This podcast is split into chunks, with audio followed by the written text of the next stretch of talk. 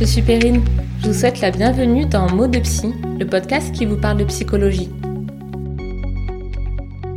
Vous découvrirez ici le récit de professionnels qui travaillent autour de la psychologie et de l'accompagnement de l'humain, de femmes et d'hommes qui vous raconteront leurs expériences concernant leur suivi, ainsi que des concepts et outils pratiques pour explorer ensemble la magie du fonctionnement de notre cerveau, nos pensées et nos émotions. Ce sont leurs histoires, parfois la mienne et peut-être aussi la vôtre. J'espère que ce podcast vous permettra de dédramatiser et mieux comprendre la psychologie en vous accompagnant sur votre chemin de vie avec alignement, sérénité et légèreté. Très belle écoute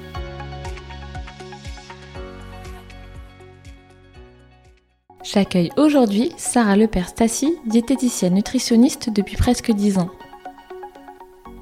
Avec douceur, Sarah va nous parler de sa spécialité en nutrition artificielle à l'hôpital et à domicile, ainsi que des conseils concernant la diététique et les injonctions dans les médias et réseaux sociaux. J'espère que ce podcast vous permettra de prendre du recul concernant le rapport à l'alimentation et de rencontrer l'admirable personne qu'est Sarah et les messages qu'elle a à cœur de vous transmettre. Alors vous êtes prêts? C'est parti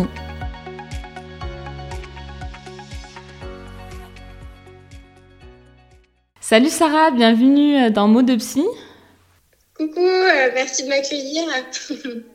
Avec grand plaisir, merci à toi d'avoir répondu euh, à ma demande. Bah écoute, je te laisse te présenter pour ceux qui ne te connaissent pas encore. Bon, bah super. En tout cas, merci pour ton invitation. Je suis très touchée, très honorée. Ça me fait très plaisir. et donc, bah, du coup, pour la petite présentation, donc, bah, je suis Sarah. je suis diététicienne nutritionniste depuis 2013 déjà. Euh, j'ai fait une formation assez standard en fait. Euh, j'ai fait un BTS diététique à Lyon. Euh, j'avais fait aussi une année de prépa avant. voilà, ça avait été absolument passionnant. Et puis ensuite, voilà, j'ai eu de la chance parce que j'ai trouvé un poste très tôt. j'ai mis que six mois à trouver un poste dans le monde hospitalier. C'était six mois après, donc j'ai eu super, vraiment beaucoup de chance. Et je suis restée sept ans sur ce poste au CHU. Et puis là, récemment, il y a six mois, un peu moins de six mois, je suis partie de, du CHU dans lequel je travaillais et euh, j'ai commencé en fait à faire euh, de la nutrition artificielle à domicile. Euh, donc la coordination de soins, voilà, de gros liens avec les patients, vraiment spécialisés dans la nutrition artificielle. En fait, c'est ce que je faisais à l'hôpital. En fait, je faisais les protocoles à l'hôpital dans des services de chirurgie et gastroentérologie et je j'envoyais les patients à domicile. Et en fait, maintenant, c'est ce que je fais. Je m'occupe du suivi à domicile. D'accord, donc tu, fais le après maintenant. Ouais, exactement. Donc on va y revenir sur ta spécialité. Avant tout, euh, est-ce que tu peux nous expliquer pourquoi tu as choisi le métier de diététicienne? Alors en fait, c'est marrant parce que ça s'est fait un petit peu par hasard mais sans être par hasard. C'est un peu étonnant. Euh, en fait, à la base, je voulais être orthophoniste. Donc, euh, tu vois, ça s'est passé comme ça. Et puis, euh, tu sais, euh, l'année euh, de terminale où tu dois choisir ton, ton, métier. Et puis, plus le temps passait, et plus je me disais, est-ce que je suis sûre? Est-ce que je suis sûre? Je savais que je voulais faire du paramédical. J'avais pensé à psy aussi. Enfin, j'étais vraiment plein d'autres. Et puis, en fait, à cette époque-là, je... Ouais, ouais. Et en fait, à cette époque-là, euh, je, faisais du rugby. Et j'avais dû arrêter euh, euh, de façon... parce que j'avais une douleur, en fait, au niveau du dos, qui était là en systématique. Et donc, j'ai dû arrêter. Et à cette époque-là, ma maman travaillait de nuit, j'étais au lycée et je devais me débrouiller pour les repas du soir. Et en fait, je me suis vue prendre du poids, ce qui, à l'époque, m'avait un petit peu perturbée sans plus. Et ma maman, euh, hyper bienveillante, euh, m'avait dit, bah, écoute, si tu veux aller voir quelqu'un, tu peux. Euh, si tu veux pas, il n'y a pas de souci, c'est toi qui vois. Donc, je suis allée voir un médecin nutritionniste et ce médecin nutritionniste m'a expliqué le, le schéma de l'insuline. Et alors là, révélation. ça m'a ouvert sur le monde de la nutrition. J'en étais passionnée et depuis, bah, en fait, j'ai pas arrêté de, de regarder tout, tout sur la nutrition. Je regardais tout et n'importe quoi et plus n'importe quoi. Et, euh, et en fait, un jour, euh, au repas du soir, je me rappellerai toujours, ma sœur, euh, enfin, je lui disais, je sais plus trop ce que je veux faire. Et ma sœur me dit, mais pourquoi tu fais pas diététicienne? Et en fait, c'était une évidence. Et je me suis dit, mais oui, c'est vrai que c'est un métier. Et eh oui. donc, euh, donc voilà. Et puis, et puis ouais, ce métier, c'est vraiment une passion. Tu vois, j'ai toujours été passionnée par euh, le fonctionnement de l'organisme, comment il fonctionne. Il faut lui apporter de l'énergie, l'alimentation, la gastronomie. Enfin, pour moi, c'est vraiment euh, passionnant. Quoi. Ouais, c'est vrai, c'est très large. Mais quand tu as commencé, ou en tout cas quand tu as eu l'idée, est-ce que tu imaginais euh, ce métier comme tu le pratiques aujourd'hui, donc plutôt en nutrition euh, pathologique, ou tu l'imaginais au, début en tant que libéral alors franchement, pour être complètement transparente avec toi, je ne l'imaginais pas. en fait, euh, c'est très étonnant. Alors par contre, je ne l'imaginais pas du tout comme ce que je fais aujourd'hui. Je ne savais même pas que ça existait. voilà, tout ce que je suis, c'est que voilà, j'ai fait en fait un, je suis allée faire des, comment dire, une formation dans ce qui me plaisait. Euh, et en fait, j'ai découvert plein de choses. Et en fait, c'est là que je me suis. Alors, déjà, j'ai eu un coup de foudre pour, euh, ben, pour l'hôpital, pour le milieu thérapeutique. Et je savais en sortant de mes études que c'était ça et rien d'autre. C'est pour ça que j'ai attendu six mois pour chercher, trouver un job parce que je ne voulais faire que ça. D'accord. Donc, j'ai envoyé des CV dans toute la France et j'ai trouvé à une heure de chez moi. J'ai eu de la chance. Mais euh, mais après, voilà, et puis euh, c'est avec l'expérience que je me suis rendu compte qu'effectivement, il y avait encore plein de possibilités. Et du coup, tu es aujourd'hui, il me semble, en nutrition artificielle et aussi alimentation concernant le syndrome de l'intestin irritable, il me semble. Est-ce que tu peux nous en dire plus et pourquoi tu as choisi ces spécialités? Alors en fait, ça c'est un petit peu, euh, c'est un, un, petit peu ouais, le, destin, je crois. en fait, euh, voilà, le poste que j'ai eu euh, quand, quand, je suis arrivée, parce qu'on ne choisit pas par contre, hein, quand tu as la chance d'avoir un poste, tu prends ce qu'il y a. Et il s'avère que le poste qu'on m'a proposé, ouais, ouais, c'est tellement bouché que tu n'as pas le choix. Moi, à la base, mon amour, c'était la pédiatrie. Ok. Voilà, j'étais passionnée de pédiatrie, euh, j'en ouais, j'en rêvais. Et puis, bon, on m'a proposé la gastro.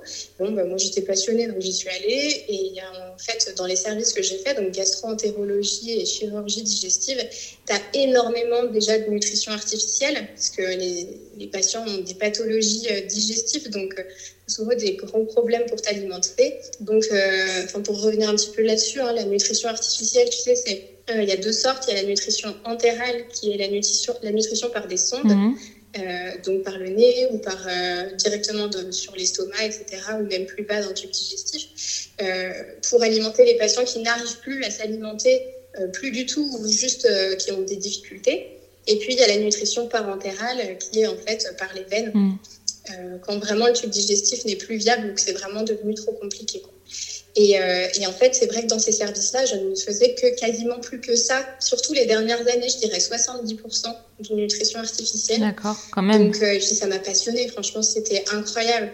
Donc, il y avait ça déjà pour la nutrition artificielle et euh, pour l'alimentation du syndrome de l'intestin irritable. En fait, ça s'est un peu imposé à moi aussi, mais ça m'a passionnée. C'est un gastro-entérologue au tout début, quand j'étais toute jeune diététicienne, qui est venue me voir qui m'a parlé de ce syndrome, qui m'a parlé du protocole FODMAPS et, euh, et qui m'a demandé de l'institutionnaliser. Donc j'ai fait euh, énormément de recherches euh, pour ça. Et puis en fait, voilà, on en reparlera peut-être plus tard, mais je me suis fait certifier pour ça. Et puis je faisais des, consultations, là pour le coup, externes à, l'hôpital là-dessus. D'accord. Et la, la certification, elle se fait comment? La certification, en fait, c'était plus histoire d'avoir un statut, parce qu'en fait, c'est quelque chose que je pratiquais depuis six ans. J'avais fait vraiment énormément de, recherches, de bibliographie sur euh, bah, justement l'équipe de recherche qui, euh, qui s'était occupée de faire ce protocole-là, qui vient en fait d'Australie, parce qu'en Australie, ils ont énormément de syndrome de l'intestin irritable, tout simplement parce qu'ils ont une alimentation qui est très riche en aliments, en glucides qui fermentent. Donc forcément, c'était presque un enjeu de santé publique pour eux. D'accord. Euh, et, du coup, voilà, euh, je me suis fait former par cette, euh, c'était du e-learning en fait en anglais, par cette université australienne, tout simplement. D'accord. Et donc aujourd'hui, tu vas au domicile des patients pour les accompagner dans leur nutrition artificielle, c'est bien ça? Ouais, en fait, il y a vraiment toute une partie coordination, c'est-à-dire qu'en fait, quand tu as un patient qui rentre à domicile avec une nutrition artificielle, euh, tu as soit le prescripteur, tu as souvent le prescripteur au téléphone, et en fait, tu dois vraiment tout gérer pour le retour, c'est-à-dire contacter le patient, ses proches, pour expliquer voilà comment ça fonctionne à la maison, les rassurer beaucoup. on les installe aussi à la maison, donc avec tout le matériel, les pieds à perfusion, les pompes, les produits, etc. effectivement, souvent, ils sont pas autonomes sur le branchement de tout ça, donc elle est quasi-totalité du temps, on doit voir avec les infirmières libérales. Donc voilà, on a vraiment un rôle de grosse coordination. Mm. Euh, la gestion des ordonnances, etc. Enfin, c'est hyper, hyper complet. C'est ouais, très médical et du coup très euh, pluridisciplinaire. Complètement. Donc ça, ça doit être intéressant. Est-ce que c'était pareil en hôpital?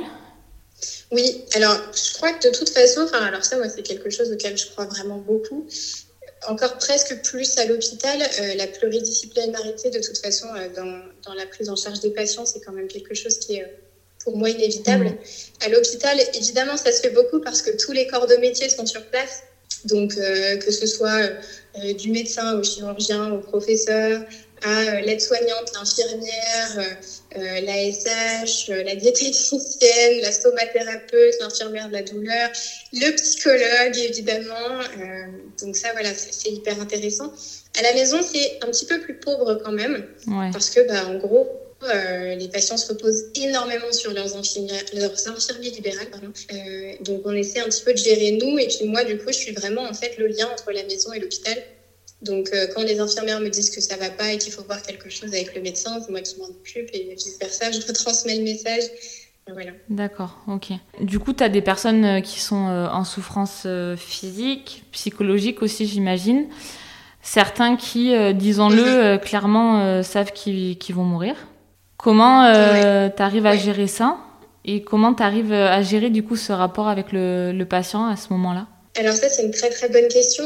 En fait, je pense que déjà pour ce type de métier-là, il faut avoir quand même euh, certaines qualités euh, humaines parce que mm. tu es vraiment euh, dans l'intimité de la personne. De, voilà, c'est vraiment c'est presque intrusif hein, parfois quand même parce qu'on est des personnes qui ne connaissent pas, qui rentrent dans leur intimité. Tout à fait. Et, et du coup, forcément, il y a la gestion de tout ça et la gestion bah, de la pathologie, de la souffrance, donc la maladie la mort parfois, que ce soit du coup bah, pour le patient ou pour ses accompagnants, mm. hein, ça peut être l'épouse, les enfants, etc. Euh, ouais, c'est tout un processus parce que ça demande euh, déjà, je pense, énormément d'écoute, mm. beaucoup, beaucoup d'écoute, euh, beaucoup de patience, beaucoup d'empathie. Je pense que voilà, si on n'est pas en pâte à la base, c'est pas fait pour ça. Ah, mais c'est sûr. on n'est pas fait pour ça. Et, et, et puis beaucoup de douceur, je crois. Je crois vraiment à ça. Beaucoup de réassurance aussi, ça je pense que je passe quasiment, euh, je passe 50% de mon temps à rassurer les infirmiers, rassurer les patients, montrer qu'on est là, qu'on les soutient. Et, euh, et, nous, clairement, bah, voilà, je ne suis pas psychologue, donc je n'ai pas, pas les outils pour les aider, mais en tout cas, moi, tout ce que je peux faire, c'est euh, essayer de les accompagner au mieux, de les écouter au mieux, et puis, et puis, puis voilà, en fait. Hein. Tu avais pensé au métier de psychologue, bah, tu le retrouves un peu dans ton, dans ton métier aujourd'hui, en fait. Oui, c'est ça, c'est ça. Vraiment, essayer de. Bah, après, voilà, je pense qu'il y a une fibre. et, euh, et, du coup, j'ai à cœur qu'ils aillent le mieux possible et essayer d'atténuer un petit peu les, les, angoisses, notamment, parce que c'est beaucoup, beaucoup, beaucoup d'angoisse à la maison. Hein. Après, euh, forcément, moi, j'ai pas tellement les outils. Donc, euh, je, peux, je peux les écouter, quoi, hein, beaucoup, mais, et les rassurer, mais je peux pas non plus les accompagner sur le plan psychologique en tout cas. C'est déjà beaucoup. Et justement, en parlant de psychologie, est-ce que tu as des cours dans ton BTS que ça soit pour euh, ben, l'accompagnement euh, de fin de vie ou après euh, pour les personnes qui s'installent en libéral, peut-être sur des troubles du comportement alimentaire, etc. Eh bien, absolument pas. Hallucinant. en fait, non. Ah ouais, mais ça, c'est une vraie catastrophe. ce qu'il faut savoir, c'est que le BTS diététique, en fait, le programme n'a pas été retouché depuis 1987. Ah oui. Donc, en fait, oui, on a un programme alors qui est intéressant, mais qui pour moi est obsolète je, voilà, je, suis pas la, seule à le penser, loin de là. Et, le problème, c'est qu'effectivement, on n'a absolument aucune formation dans le cursus de, en psychologie. Moi, j'avais eu quelques cours d'éthiologie, je me rappelle, qui m'avaient passionnée, donc je me rappelle vraiment très, enfin, de façon très très précise pour le coup par rapport à d'autres cours peut-être. Et, euh, et, oui, malheureusement, non, ça n'existe pas. Et c'est, euh, je trouve, extrêmement gênant parce que pour ce qui est du, du thérapeutique, on ne nous apprend pas à gérer bah, voilà, comment se comporter face à quelqu'un de malade, face à quelqu'un euh, euh, qui est en souffrance, face à quelqu'un qui est en train de mourir, comment comment est-ce qu'on peut le gérer, même personnellement. Bien sûr. Euh, c'est un peu compliqué. Puis même le, comportement alimentaire, on ne le voit pas du tout.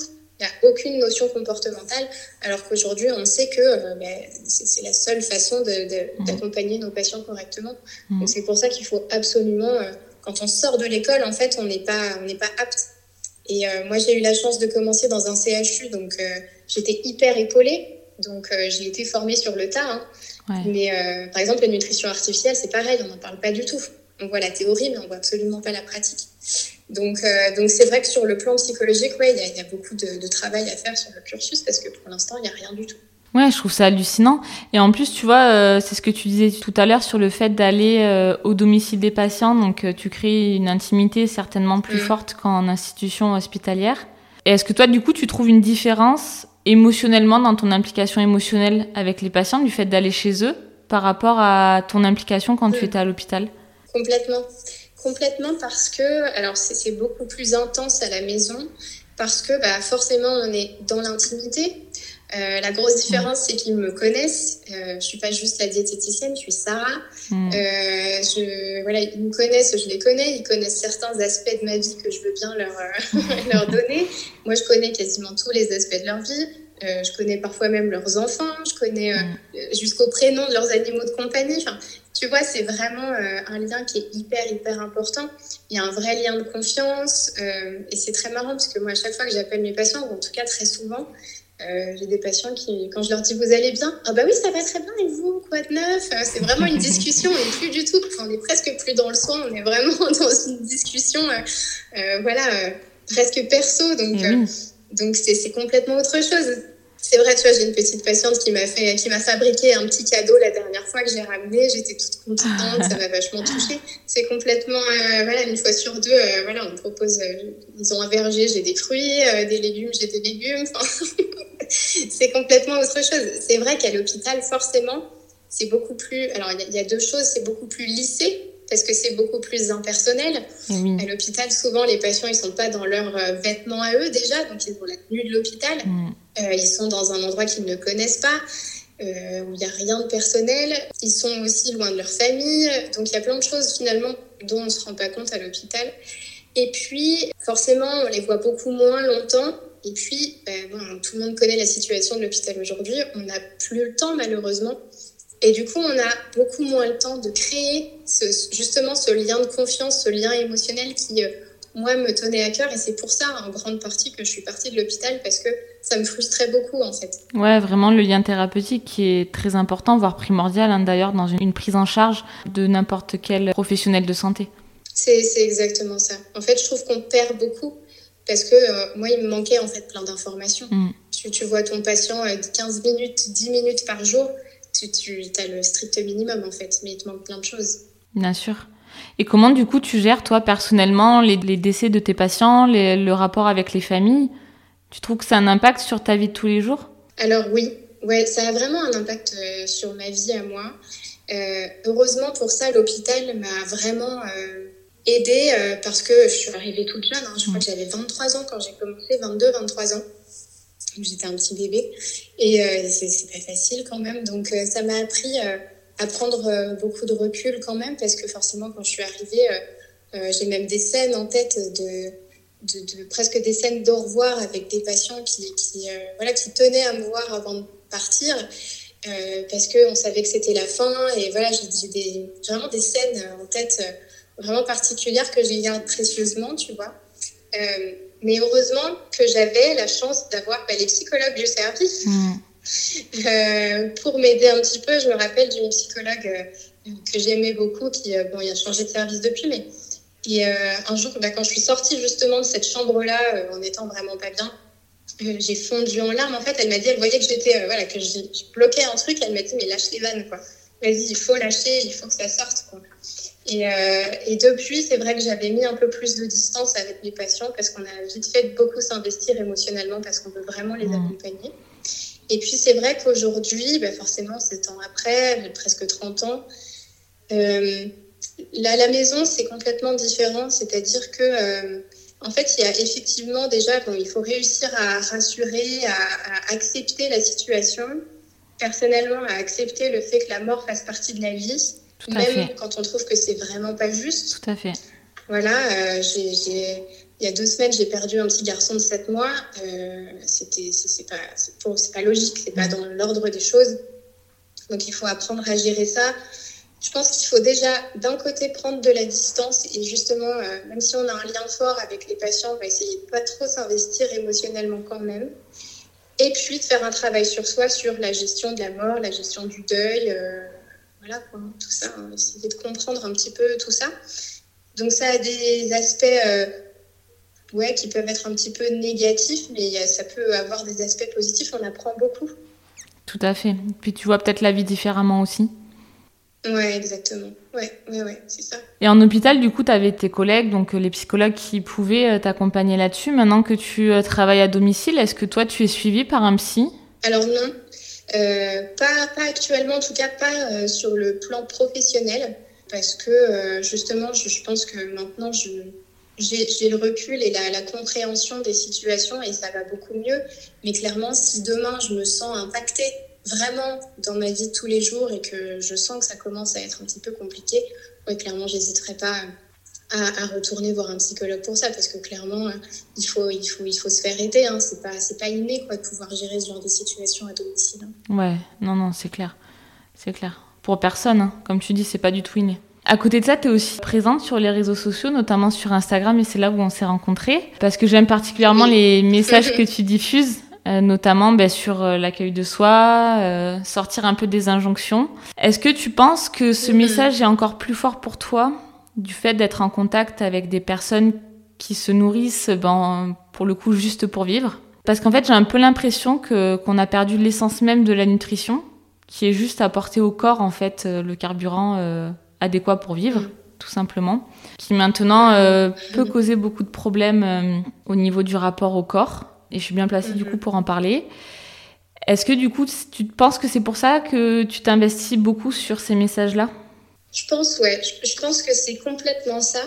C'est-à-dire que du coup, moi, mon rapport à l'alimentation, il est, je pense, complètement pas complètement impacté directement par, par mon, job parce que euh, pour moi, l'alimentation, c'est euh, vivre en fait.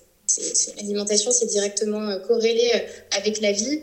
Et c'est vrai que, tu vois, moi, je passe mon temps à essayer de nourrir les patients qui peuvent plus s'alimenter. Donc, on est vraiment dans une vision qui est hyper basique de l'alimentation. Et je pense que du coup, ça me fait prendre du recul parce que euh, presque moi, l'équilibre alimentaire, honnêtement, euh, c'est vraiment, vraiment pas ma priorité. Moi, je veux juste qu'ils survivent. Mmh. Donc, euh, donc voilà, donc je pense qu'il y a peut-être cette notion-là. Et puis, et puis pour le rapport au corps aussi, c'est vrai que je suis avec des patients qui, qui, sont malades, qui ont un corps malade. Mmh qui fonctionne plus comme il devrait fonctionner. J'ai des patients qui sont dévisagés mmh. par, bah, par la radiothérapie, des cancers, ORL, beaucoup. Et c'est vrai que, alors moi, ça me permet, je pense vraiment de prendre du recul, de me dire que euh, effectivement, en fait, euh, mon corps, euh, moi, ça m'a vraiment aidé. Mon corps, il est probablement pas toujours comme je voudrais qu'il soit ou comme j'aurais voulu qu'il soit. Mais en fait, peu importe, parce que la chance que j'ai, c'est d'être en très bonne santé et que mon corps me permette de faire tout ce que je veux. Ouais. Et, et, ça, c'est hyper important. Et c'est vrai que du coup, je pense que ça dédramatise complètement mon rapport à l'alimentation et à mon corps. Parce que, parce que, parce que ouais, je pense que c'est impératif de, de, de, de, reprendre les bases et de se mmh. dire, voilà, l'alimentation, c'est là pour, pour donner l'énergie à mon corps déjà, et après, on voit. Quoi. Ouais, parce que tu dis ça parce que ça a pu être compliqué pour toi, ton rapport au corps, à un moment donné? Bah, Moi, j'ai eu longtemps hein, quand même un rapport assez conflictuel au corps, parce que, euh, mais ça, je le dis beaucoup sur mes réseaux sociaux, euh, le corps a vraiment une trop, trop grosse importance dans notre société. Et, euh, et moi, en fait, depuis la puberté, j'ai énormément été été euh, jugé, étiqueté, euh, euh, à travers, par d'ailleurs, à travers mon corps. Et, en fait, j'ai longtemps été définie, pas exclusivement, mais beaucoup par mon corps. Ça m'a apporté du positif, ça m'a apporté du négatif. Et du coup, j'avais vraiment un rapport très compliqué à mon corps parce que j'avais l'impression vraiment qu'il m'apportait que du négatif. Et en plus, je pense que j'étais un peu perfectionniste et j'avais un besoin de contrôle assez, mm. assez important. Je fais partie, tu vois, de ces jeunes filles qui ont été tellement impactées par la société que je crois que j'avais acheté, euh, et je me dis, mais c'est incroyable, quoi, d'en arriver là. Euh, c'est vraiment pour moi la, société qui est en cause. Euh, j'avais acheté ma première crème, je m'en rappelle, contre la cellulite, je devais avoir 16 ans, quoi. Ouais. et j'avais pas de cellulite ou quasiment pas. Et, euh, et tu vois, il y avait un besoin de perfection, se faire apprécier à travers le corps. Euh, donc voilà, j'avais un, rapport au corps qui n'était pas, était pas très sain. Et je pense que voilà, justement, ce métier-là m'a vraiment aidé là-dessus parce que j'ai pris vachement de distance. Ouais. Ouais, je comprends. Quand tu reprends la base, comme tu dis, de l'alimentation, quand tu dis que c'est pour vivre, mm. ça, paraît, euh, ça paraît fou. Quand tu quand as, as, le recul, ça paraît fou. Je le ressens aussi beaucoup. Ouais, et puis tu vois, mais c'est ça, c'est ça. Et puis je vois tellement de choses sur les réseaux, des fois ça me fait presque, tu vois, euh, de la peine pour les personnes qui, qui, se mettent en difficulté, parce que je vois bien que du coup ça fausse les messages, que pour beaucoup de personnes l'alimentation c'est compliqué, alors que en réalité, alors je parle pas de comportement alimentaire, je parle de l'alimentation, de la diététique en général. Vous vous posez la question à n'importe qui, euh, l'alimentation c'est devenu compliqué. Mm alors qu'en fait, ça n'a absolument rien de compliqué. Ben, c'est devenu compliqué, donc outre, comme tu dis, les comportements alimentaires, où là, il y a, y a peut-être d'autres causes, et l'alimentation est, un symptôme, à la limite, peut-être d'autres mm. choses, ou pas, mais en tout cas, ça peut être envisagé comme ça, donc disons que ça, c'est à part. Mais euh, comme tu dis, l'alimentation est compliquée, parce qu'en fait, on entend tellement euh, de messages contradictoires mm. qu'on ne sait plus où donner de la tête. C'est ça, c'est ça, et puis... Euh, on intellectualise tout. Oui, trop. c'est vrai. Euh, qu'est-ce qu'on doit manger, qu'est-ce qu'on ne doit pas manger, euh, avec quoi, comment, pourquoi. Euh, c'est devenu trop compliqué. À quelle heure Et puis, en fait, c'est la seule chose. Ouais, c'est ça. En quelle quantité Voilà, tous ces messages-là qui, qui, ont complètement tronqué, en fait. Le, rapport à l'alimentation aujourd'hui, vraiment. Hein. Et justement, bah, pour toi, quelles sont les, les, fausses croyances, les faux messages les plus répandus vis-à-vis -vis de la nutrition et de l'alimentation?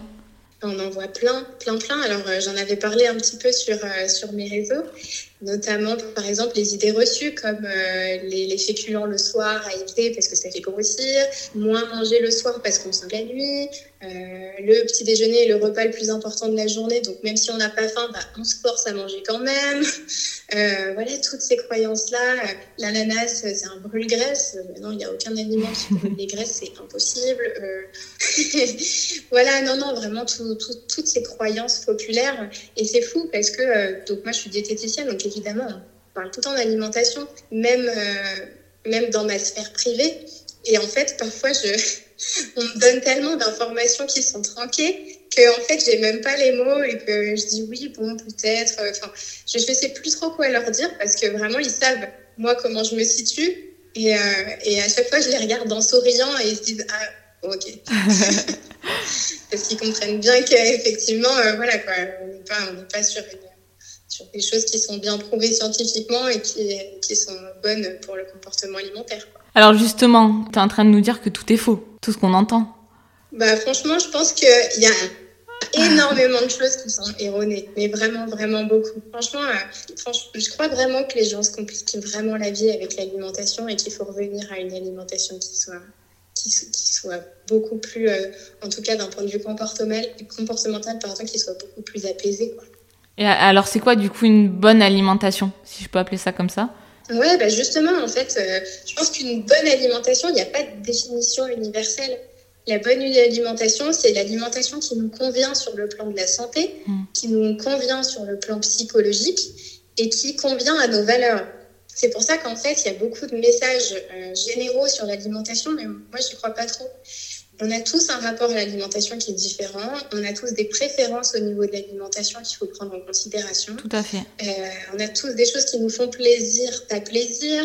Et puis, on a tous des valeurs. Il y a des personnes pour lesquelles, dans l'alimentation, l'écologie euh, est un point extrêmement important. Euh, d'autres, ça va être la, la cause animale. D'autres, ça va être voilà, et le, bio, etc. Je pense qu'il faut être tolérant vis-à-vis de l'alimentation de chacun euh, mm. et tolérant vis-à-vis de son alimentation à soi, en fait. Donc la bonne alimentation, finalement, elle est simple. On mange varié, ça c'est la clé de tout. À partir du moment où on mange varié, honnêtement, les risques sur la santé, ils sont minimes. Les, grands, les grandes lignes sur la nutrition et santé, on les connaît déjà très largement. voilà, essayer de limiter les pesticides, limiter euh, les produits ultra transformés en trop grosse quantité, mais c'est pas pour autant qu'il faut s'interdire d'en consommer. Enfin, voilà, je pense que l'alimentation, finalement, c'est simple et il faut qu'elle nous convienne à, à nous. C'est très personnel, en fait. Oui, parce qu'on a l'impression effectivement que tous les messages c'est pour tout le monde. Sauf qu'en vrai, euh, on a tous euh, un, corps différent, des besoins différents et comme tu dis, peut-être aussi mm. des valeurs différentes. Et c'est ce qui nous mm. convient le mieux. Et on peut pas euh, donner un régime le même pour tout le monde. Mm. Et puis arrêter d'intellectualiser. C'est tout à fait ça. En fait, je pense que on passe trop de temps à, à faire et à vouloir faire et on passe pas assez de temps à être. Et, ça, je crois que vraiment, euh, c'est hyper important de le rappeler en fait. Il faut l'alimentation, c'est c'est pas un acte comme ça de la vie quotidienne, c'est un acte important et il faut le vivre, il faut être conscient. Et, euh, je crois que trop l'intellectualiser finalement, bah, c'est vraiment pas bon. Je crois vraiment. Ouais, je, je, comprends, je comprends ce que tu veux dire. Tu penses du coup peut-être que l'éducation peut avoir un impact sur euh, le rapport avec l'alimentation mmh. Tu vois, les trucs qu'on entend euh, quand on est petit, du genre, euh, bah, si tu finis pas tes légumes, t'as pas de dessert, ou euh, mange pas ça, ça fait grossir. Tu vois, des trucs comme ça mmh, Ouais. Ouais, et ben effectivement, en fait, il y a beaucoup. Je pense que l'éducation, ça a vraiment une place extrêmement importante. alors, il y a l'éducation à l'alimentation, ça c'est clair.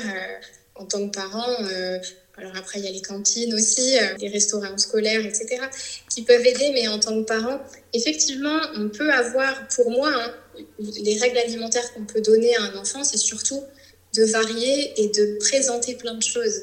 C'est l'éveil en fait à l'alimentation, l'éveil aux aliments, aux textures, aux goûts. Ça c'est passionnant je trouve en tant que parent. Et je crois qu'au-delà de ça, il y a vraiment euh, une éducation comportementale et qui est souvent tronquée. moi je vois énormément de, choses euh, parce que bon moi j'ai pas d'enfants mais euh, dans mon entourage proche, il y en a énormément. Et, euh, et parfois, je suis, je suis vraiment gênée parce que j'entends des choses, par exemple, non, tu dois manger, par exemple, je sais pas moi, trois, trois tucs à l'apéritif. Il n'y a pas de notion de fête, quoi. C'est, à, l'apéritif, c'est trois tucs. Et par contre, si au repas après, tu n'as plus faim, bah, je te force à manger, quoi. voilà, il y a des choses, ou alors le contrôle des quantités au gramme près, avec des balances. En fait, je crois vraiment que euh, dans l'éducation, il, y a beaucoup de transferts de, de peur, euh, soit des événements passés, par exemple des personnes qui ont peut-être souffert euh, dans leur jeunesse d'un corps qui n'était pas celui qu'ils voulaient et qui du coup ont peur de reporter ça sur leurs enfants. Donc en fait, ils, ils transfèrent leurs angoisses. Attention, ça, ça fait grossir. moi, j'ai déjà entendu le matin, au lieu de manger du Nutella, mange du sucre. Enfin, mange de la confiture. Bah, écoute, non, en termes de calories, en fait, euh, voilà, mais c'est parce qu'il bah, y a des fruits dedans, donc ça paraît mieux, quoi. Alors que pas tellement, et puis on s'en fiche, en fait. Euh, c'est mm. pas, pas à ces âges-là, ou alors des enfants de 4 ans à qui on a dit euh, Oh là là, attention, t'es grosse, fais attention, rentre ton ventre. moi, je veux pas, quoi. C'est, alors que pas du tout, en plus, hein, vraiment voilà, on est encore sur de la grossophobie, c'est-à-dire qu'on a l'impression qu'elle est un petit peu potée, donc tout de suite on s'inquiète comme si c'était grave. Donc je crois que vraiment, les enfants, il faut, euh, il faut leur, leur inculquer un rapport sain à l'alimentation parce que vraiment, quand on le voit, en tout cas dans tout ce qui est comportemental et troubles du comportement alimentaire, ça vient tout le temps d'une réflexion. Mais il, en suffit d'une seule, hein, et c'est même pas un parent. Ça peut être l'ami d'un parent, ça peut être, ça peut être la tante, ça peut être à l'école. Euh. Ouais, à l'école, ça peut être tout. Et, et en fait, il faut comprendre que en faisant, en disant une phrase, on peut complètement éclater le rapport à l'alimentation et au corps d'une personne et, le plonger dans euh, des troubles du comportement alimentaire. Donc il faut y faire super attention. Quels conseils du coup tu donnerais euh, aux parents? Bah, Les conseils que je donnerais déjà, euh, par exemple, ce serait de ne jamais forcer. Souvent les parents, dans les premières années de vie, jusqu'à 7 ans, on a ce qu'on appelle en fait la néophobie alimentaire. les enfants vont avoir peur de, soit de nouveaux aliments, soit d'aliments sous d'autres formes qu'ils ne connaissent pas. Et par conséquent, ils vont pas vouloir les consommer. Il faut surtout pas les forcer, en fait, parce que c'est là qu'on crée des rapports à l'alimentation qui sont pas sains. Il faut que l'alimentation, ça reste une source de plaisir euh, et pas un acte euh, mm. Contre, enfin, controversé ou difficile. Euh, voilà, il faut garder une relation qui soit saine. Donc on peut proposer, on peut proposer de goûter, on peut mettre dans un coin de l'assiette et puis quand l'enfant sera prêt, Au moment où dans sa tête ce sera ok, et ben là il pourra réessayer. Et puis si ça lui plaît tant mieux, puis si ça lui plaît pas c'est pas grave. On peut essayer d'introduire des légumes, parce que souvent la néophobie elle est sur les légumes. Moi j'ai des amis qui s'inquiètent vraiment que leurs enfants consomment pas de légumes à des périodes particulières. Je leur dis déjà c'est pas grave, attendez un peu il va pas mourir parce qu'il mange pas de légumes. ne vous inquiétez pas, ça va aller. Et puis euh, essayer, mais oui c'est ça en fait, faut dédramatiser. Et puis euh, essayer de se dire aussi, euh, euh si tu as vraiment envie d'essayer, essaye sous telle forme, sous telle forme, des boulettes. Fais-le participer. N'hésitez pas à, faire participer vos enfants à la cuisine quand vous en avez le temps. Euh, parce qu'un enfant qui fabrique ce qu'il va manger aura beaucoup plus tendance à le manger que le contraire. Donc ça peut être aussi une façon d'apporter ça. Et puis sur le plan euh, comportemental, bah, commencer à, demander aux enfants d'écouter leurs sensations, de prendre le temps de manger, prendre le temps de mastiquer. On n'est pas pressé. Euh, ne pas presser un enfant qui mange, il est lent, il est lent. Il faut lui laisser le temps.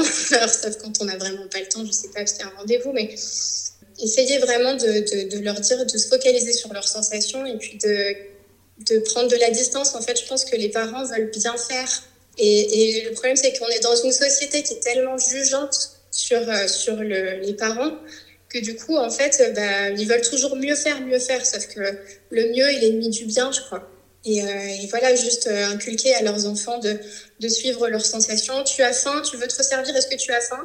Non Bon, bah écoute, on peut peut-être partir sur le dessert. Ou alors, euh, voilà, essayer de se dire, là, tu n'as plus faim. Bon, bah ok, c'est pas grave, ne finis pas ton assiette. Si tu n'as plus faim, va pas au-delà voilà, je pense qu'on a besoin de lâcher du lest, vraiment. Oui, et aussi peut-être de comprendre que euh, l'équilibre alimentaire se fait pas sur un repas. Ouais.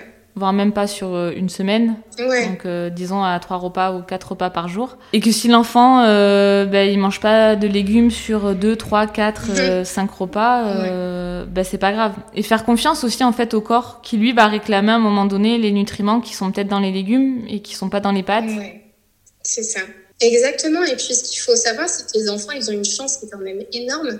C'est qu'en fait, ils sont pas encore déconnectés de leurs besoins.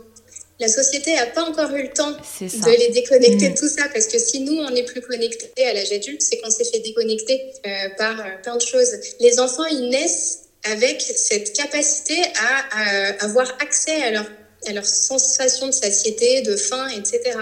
Et un enfant, déjà, ne se laissera jamais mourir de faim. Ça, il faut le savoir, un enfant en bonne santé ne se laissera jamais mourir de faim. Et puis, un enfant est tout à fait apte à savoir s'il a encore faim ou pas. Et donc, c'est pour ça qu'il faut vraiment les, les encourager à continuer dans ce sens-là. Parce que je, je sais qu'en rendez-vous, des fois, on me pose des questions euh, euh, du type euh, oui, mais il veut rien manger, mais par contre, le dessert au chocolat, il le loupe jamais. Ouais. Alors, quoi répondre à ce moment-là, du coup? Bah, Quand c'est comme ça, il faut essayer de faire confiance, de dire alors, est-ce qu'on peut essayer de voir s'il y a des aliments qui peuvent plaire ou pas? Est-ce qu'on n'est pas dans une énorme période de néophobie?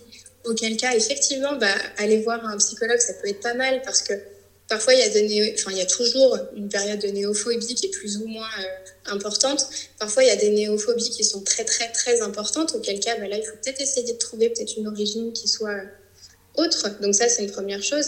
Et puis, ne pas hésiter à proposer plein de choses. Parce que si on voit que c'est un nombre systématique qui est même pas réfléchi. C'est-à-dire, non, je veux pas ça, non, je veux pas ça. Ben là, on est dans de la néophobie ou même, je sais pas, dans un rapport d'opposition peut-être aux parents oui. et à l'éducation, je ne sais pas. Mais si c'est autre chose que ça et une question de goût, l'objectif, c'est d'essayer de proposer un maximum de choses pour essayer de trouver des choses qui fonctionnent. Donc, euh, des aliments, des, des, des, des façons de, de, cuisiner des aliments qui soient différentes de d'habitude, ou alors des plats super simples. Voilà, pâte au jambon, repas du champion, euh, ça souvent, ça passe bien, quoi. et euh, tu disais justement euh, que les enfants étaient connectés à leurs besoins mmh. et nous, en tant qu'adultes, euh, plus. Oui. Comment faire pour se reconnecter à ces besoins? Et ça, c'est une très très bonne question. Moi, je pense que pour ça, il y a, nous, on a besoin de beaucoup d'exercices à, à l'âge adulte. Déjà aussi, ne pas trop mentaliser la chose quand on commence quand on commence ça parce que on peut pas être connecté à ses besoins dans notre vie d'adulte 100% de notre temps, pas possible. Euh, voilà, on a souvent un travail euh, qui ne le permet pas ou une situation qui ne le permet pas. Donc l'important, c'est d'essayer d'être plus conscient au maximum, mais pas en systématique, ne pas se mettre cette pression-là comme nouvelle injonction déjà. Et puis, euh, je crois vraiment qu'il faut se faire accompagner parce que aujourd'hui, on a la chance d'avoir des diététiciens qui sont spécialisés dans le comportement alimentaire et qui ont des outils. Enfin, moi, voilà, j'avais fait des formations dans ce sens-là. On a des outils pour permettre aux gens de se rendre compte, en fait, que, euh, bah, par exemple, s'ils sautent le petit déjeuner, ils vont pas mourir de faim, ils vont pas tomber dans les pommes. que, en fait, on mange beaucoup trop en quantité et qu'on va toujours au-delà de notre faim, qu'on s'écoute pas assez euh, qu'on prend pas le temps, qu'on prend pas le temps de mastiquer. Euh, voilà, il y a plein, plein de choses comme ça, plein d'outils qui nous permettent vraiment de nous rendre compte. Moi, franchement, euh, en faisant ces formations-là, je me suis pris des claques. Hein. Euh, vraiment, j'avais moi-même plein de croyances sur ma capacité à gérer les choses. Et en fait, je me connaissais pas, quoi. Donc, c'est impressionnant quand même. Ouais, c'est fou. Et ces, ces formations, du coup, c'est toi qui es allé les chercher? Oui, complètement. Alors, en fait, alors moi, j'ai eu de la chance, c'est que à l'hôpital, euh, euh, j'ai eu accès à, vraiment euh, une formation mais incroyable sur c'est une formation d'expérience en fait. Donc j'ai profité de l'expérience de toutes les personnes qui étaient à côté de moi. Et puis j'ai eu accès forcément bah, à, diverses formations. Il y avait l'éducation thérapeutique du patient qui est en fait une façon de former le patient parce que nous diététiciens on est des rééducateurs hein, comme au même titre que les kinés par exemple. Donc l'objectif Ouais, exactement. Mm. Donc en fait, euh, l'objectif, c'est. Ah, je savais pas. Ouais, si, si, nous par exemple, dans le, CH, euh, dans le CHU dans lequel j'étais, euh, on était rattaché au pôle rééducation. Donc on est vraiment vu. Ouais, on est vraiment vu comme des rééducateurs.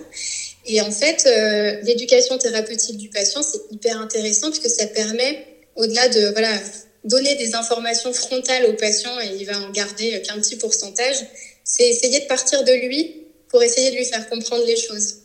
Donc ça se fait sous forme d'atelier, ça se fait sous forme de euh, voilà poser les bonnes questions, le faire amener à se poser des questions, là pour le coup à intellectualiser le truc et à se dire ah oui pourquoi? Ça c'est vachement bien. Euh, il y a eu effectivement bah, pour la nutrition artificielle euh, le DU de nutrition clinique et métabolisme de la SFNCM, donc qui est la plus grande institution de nutrition en France. Ça, c'était pour le versant nutrition clinique, nutrition artificielle. Et puis, euh, j'ai eu en fait accès euh, à un retour d'expérience, un retour de formation en fait d'une collègue qui avait fait euh, le gros. Enfin, le gros, c'est GROS. C'est, voilà, c'est, et en fait, c'était hyper passionnant parce que voilà, tous les exercices de cette formation-là, je les ai eus. c'était, c'était passionnant. Elle nous a formés en fait à la formation qu'elle a fait. C'était incroyable.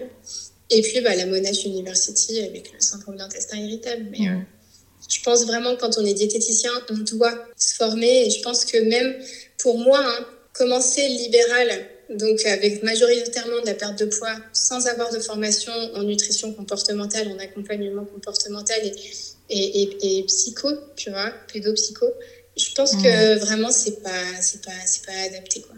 Vraiment. Ouais, je suis plutôt de ton avis aussi. Mmh.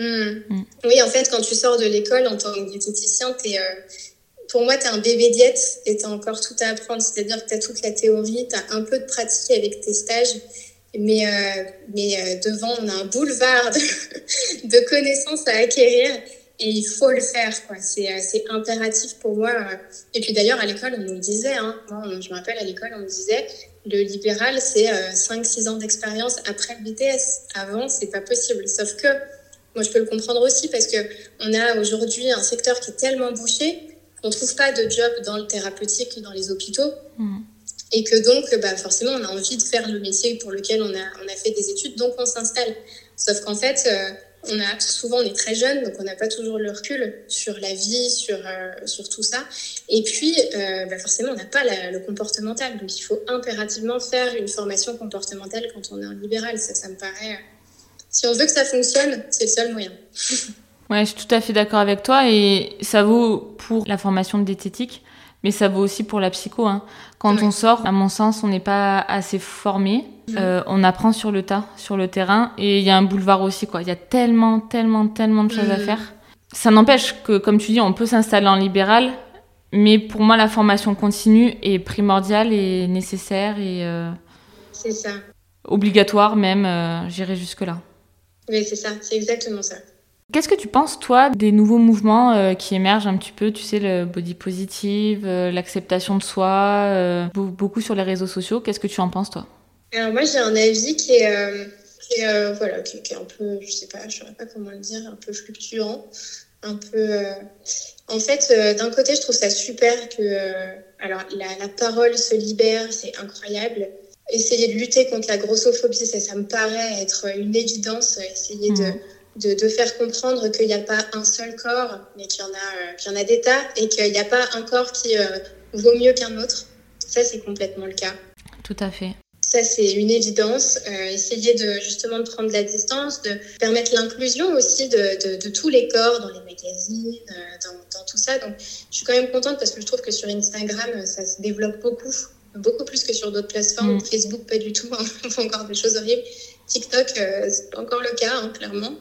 Euh, en tout cas, du recul on voit des trucs assez hallucinants. Mais par contre, euh, ouais, sur Instagram, j'ai assez. Je, suis contente parce que vraiment, je trouve que les choses changent. Donc là, ça me fait plaisir. Après, il y a des choses qui me dérangent un peu plus dans le body positif. Par exemple, je trouve que parfois, il y a des injonctions, en fait.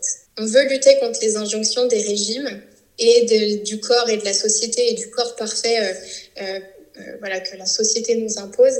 Mais je trouve que parfois, il y a d'autres injonctions associées avec le body positive. Tu dois t'aimer, tu dois t'accepter. Tu, ton corps est comme ça, il est fait comme ça, tu l'acceptes. Moi, je suis pas d'accord avec ça. Moi, je pense, alors tu, tu me diras si je me trompe, mais ça me paraît complètement absurde de demander à quelqu'un qui s'est détesté ou qui ne s'est pas aimé pendant 30-40 ans du jour au lendemain de se dire ah ouais je suis super j'adore mon corps je me trouve trop canon tu vois ça me paraît un ouais, peu si ça marchait comme ça je peux te dire que ah ça serait incroyable. Franchement mais ça serait super. Ah bah oui. Mais, je suis pas sûre que ce soit possible. Euh, moi-même tu vois alors j'ai un corps qui correspond à la société. Pour autant je l'apprécie pas tous les jours. Et, euh, et au fond est-ce que c'est grave? À partir du moment où ça me pose pas de problème et ça me pousse pas à faire des choses négatives pour mon corps Bon, je me dis que c'est pas négligeable. Et, puis, encore une fois, je crois qu'il y a la body acceptance, donc on est obligé de s'accepter. Et puis, il y a la body neutralité. Et ça, ça me parle un peu plus. Encore une fois, est-ce que mon corps est obligé d'être le centre de tout? Est-ce qu'on ne peut pas plutôt euh, m'apprécier pour euh, ce que je suis? Est-ce qu'on ne peut pas essayer de passer au-delà de mon corps? Est-ce que, euh, voilà, mm. c'est ça. Je trouve que le body positif, c'est vraiment super parce que ça, ça permet de, de faire évoluer plein de choses. D'un autre côté, je, moi, je penche plutôt sur le body neutrality. ça, c'est des courants. Parce que je pense vraiment qu'il faut essayer de, de se désaxer de tout ça.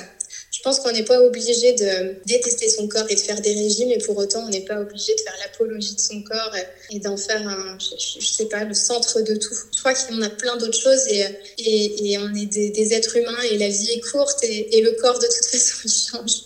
Et qu'on le veuille ou non, de toute façon, euh, oui, là maintenant, on peut être grand, petit, blond, brun, euh, euh, mince, gros, peu importe à la fin, on sera tous les mêmes. Et je crois qu'il faut arrêter un peu de, de, de, mettre le corps au centre de tout comme ça. Ouais, t'as tout à fait raison, ouais, vraiment. Et hum, pour toi, quel est l'accompagnement le plus complet pour des personnes qui ont du coup un rapport dysfonctionnel avec l'alimentation, euh, qui pourrait tendre vers les troubles du comportement alimentaire? Mm. Tu le vois comment, toi, un suivi d'une personne qui, qui, aurait ce rapport-là avec l'alimentation? Alors, bah, pour moi, on, on en revient hein, à ça, mais euh, pour moi, c'est la pluridisciplinarité. Les troubles ouais. du comportement alimentaire, de toute façon, euh, souvent, le poids, en fait, c'est qu'un symptôme. Euh, ça, je l'ai encore dit récemment sur Instagram. Le, le poids, les, les, variations de poids, peu importe, c'est le symptôme du problème. Le problème, il est autre. Et, et c'est ça qu'il faut aller chercher. Il faut aller au-delà de ça, au-delà, encore une fois, du corps et essayer de, de s'intéresser à ce qui se passe dans la tête et, euh, et essayer de déceler mmh. les problématiques. Et, euh, et, donc, pour moi, les troubles du comportement alimentaire, c'est déjà et surtout une, un accompagnement qui soit psychologique, donc une thérapeutique, enfin une, voilà, une thérapie quelle qu'elle soit, euh, tu, tu, sauras mieux me dire, mais je crois que les TCC fonctionnent bien. Les thérapies oui, TCC fonctionnent bien dans ce contexte-là. Euh, mais euh, je pense aussi que, alors soit en même temps, soit à côté, euh, ça peut être intéressant de voir un, un, diététicien formé au TCA pour essayer de, mmh. sur le versant alimentation, justement d'essayer de travailler le rapport à l'alimentation euh, une fois qu'on a commencé à comprendre d'où le problème venait et essayer justement de retrouver et d'essayer de reconstruire en tout cas un rapport à l'alimentation qui soit sain en fait. Tout à fait. Et comment euh, savoir si on a un rapport dysfonctionnel avec l'alimentation? Est-ce qu'il y a des signaux en particulier? Bah, Alors, bon, comme tu le sais, hein, sur les, les troubles du comportement alimentaire, on a des troubles qui sont majeurs et puis on a des petits troubles mineurs qui sont difficilement perceptibles. La première chose pour moi, alors quand on a des troubles majeurs, de toute façon, quand on est dans une notion de contrôle, parce que on veut euh, ne pas beaucoup manger, par exemple, pour euh, euh, contrôler son poids absolument, parce qu'on a peur que, parce qu'on a des peurs en fait, tout simplement. ou alors qu'on est dans un lâcher prise parce que, par exemple, c'est souvent le cas sur l'hyperphagie, pardon, l'hyperphagie où on a des patients mm. qui perdent complètement là pour le coup le contrôle euh, parce qu'ils sont en train de compenser une émotion, donc euh, voilà ils ont une crise d'hyperphagie, par plus ou moins accompagnée de boulimie. Bon là ça c'est des symptômes qui peuvent très vite attirer l'œil et on peut très vite se dire bon là je suis en souffrance, je peux peut-être essayer de me faire accompagner, ça c'est une première chose. On a aussi, donc comme je le disais, les, les, les troubles qui sont mineurs. Euh, par exemple, on a l'orthorexie extrêmement impliquée, dans, implantée dans notre société.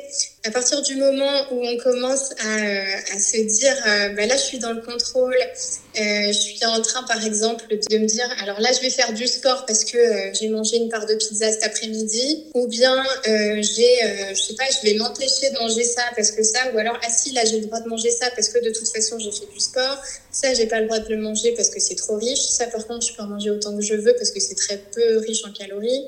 Quand on commence à regarder très précisément la composition des aliments aussi, oula, la carotte, c'est sucré, tu vois. là, je pense qu'il faut se dire, il faut mmh. prendre du la recul. Betterave. Ouais, la mmh. betterave. là, il faut prendre du recul, quoi. Quand on est vraiment dans le contrôle et dans l'obsession du poids et de, l'alimentation, le contrôle de l'alimentation, il faut, faut, commencer à prendre du recul, je crois. Ok, ben, merci du coup pour ces conseils. Est-ce que toi, tu as un message peut-être que tu aimerais faire passer euh, à nos auditeurs aujourd'hui concernant la nutrition, le rapport au corps ou euh, autre chose? Bah, je crois lâcher du lest. prendre du recul, encore une fois, je te le dis tout le temps, ou prendre de la hauteur, mais encore une fois, se rappeler que l'alimentation, à la base, euh, c'est un plaisir, c'est là pour euh, faire fonctionner notre organisme. Que voilà, il faut se rappeler la base des choses, que effectivement, on peut toujours bien faire, toujours mieux faire, euh, varier son alimentation, se faire plaisir, essayer d'apporter de, la diversité, d'apporter des bons moments, ne pas oublier que on passe toujours normalement et souvent des bons moments autour de l'alimentation, qu'il faut en profiter, que la vie est courte et que euh, euh, détester son poids, euh, détester son corps, ça peut pas fonctionner longtemps et que, et que voilà, il faut essayer de prendre du recul et qu'on a de la chance d'avoir un, corps qui fonctionne bien, qui est en bonne santé, qui nous permet de, hmm. de, de, passer des bons moments avec sa famille, euh, de, de rire, de, de percevoir, je sais pas, le vent sur sa peau, le soleil sur sa peau, euh, de flotter euh, à la surface d'une piscine, de nager, de courir. voilà, c'est déjà incroyable et on a vraiment, vraiment, vraiment beaucoup de chance d'en être capable. C'est ça, et puis mm. que, euh, alors ça c'est plutôt de mon expérience actuelle, euh, être dans le moment présent. Voilà, le temps passe vite. Euh, on ne sait pas mm. ce qui peut arriver demain. Et profiter du moment présent, être voilà, ce qui est en train de se passer là n'existera plus demain. Et voilà, il faut profiter mm. de tout ça, profiter de ses proches, profiter, voilà, vraiment profiter de la vie, vraiment. Merci, merci beaucoup Sarah pour euh, ces mots de fin.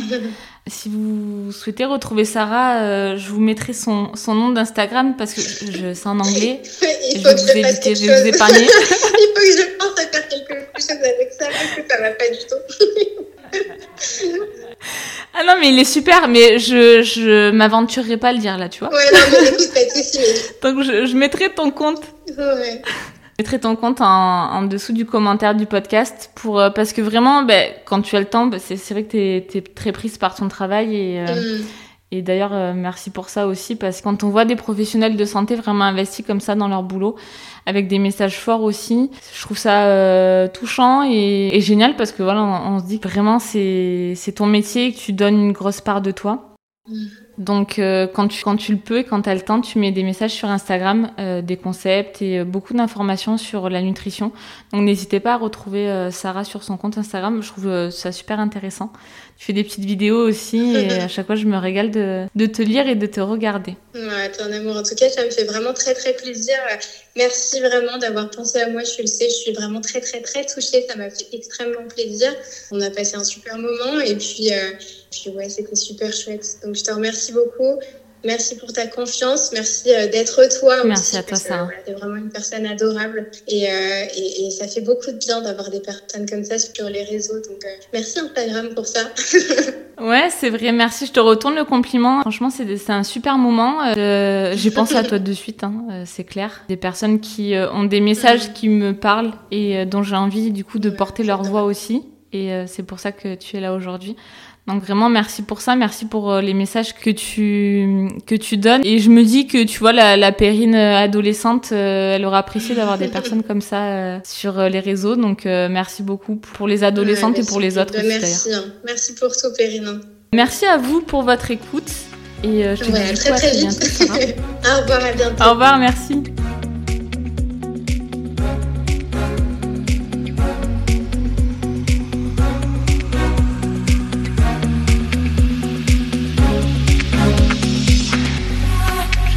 D'avoir écouté cet épisode et j'espère qu'il vous a plu.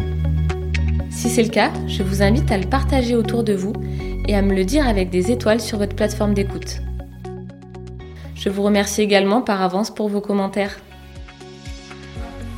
Pour découvrir les actualités de ce podcast, je vous invite à vous y abonner et le suivre sur Instagram sous le nom de mo.2.psy. A très vite pour le prochain épisode. Aspirez à avancer sur votre chemin de vie avec alignement, sérénité et légèreté, et vous choisissez de vous responsabiliser dans votre croissance personnelle, relationnelle et professionnelle. Vous voulez être accompagné pour intégrer ces concepts et pratiques? Alors vous pouvez me contacter sur Instagram ou sur mon site internet peringaillard.psychologue.com.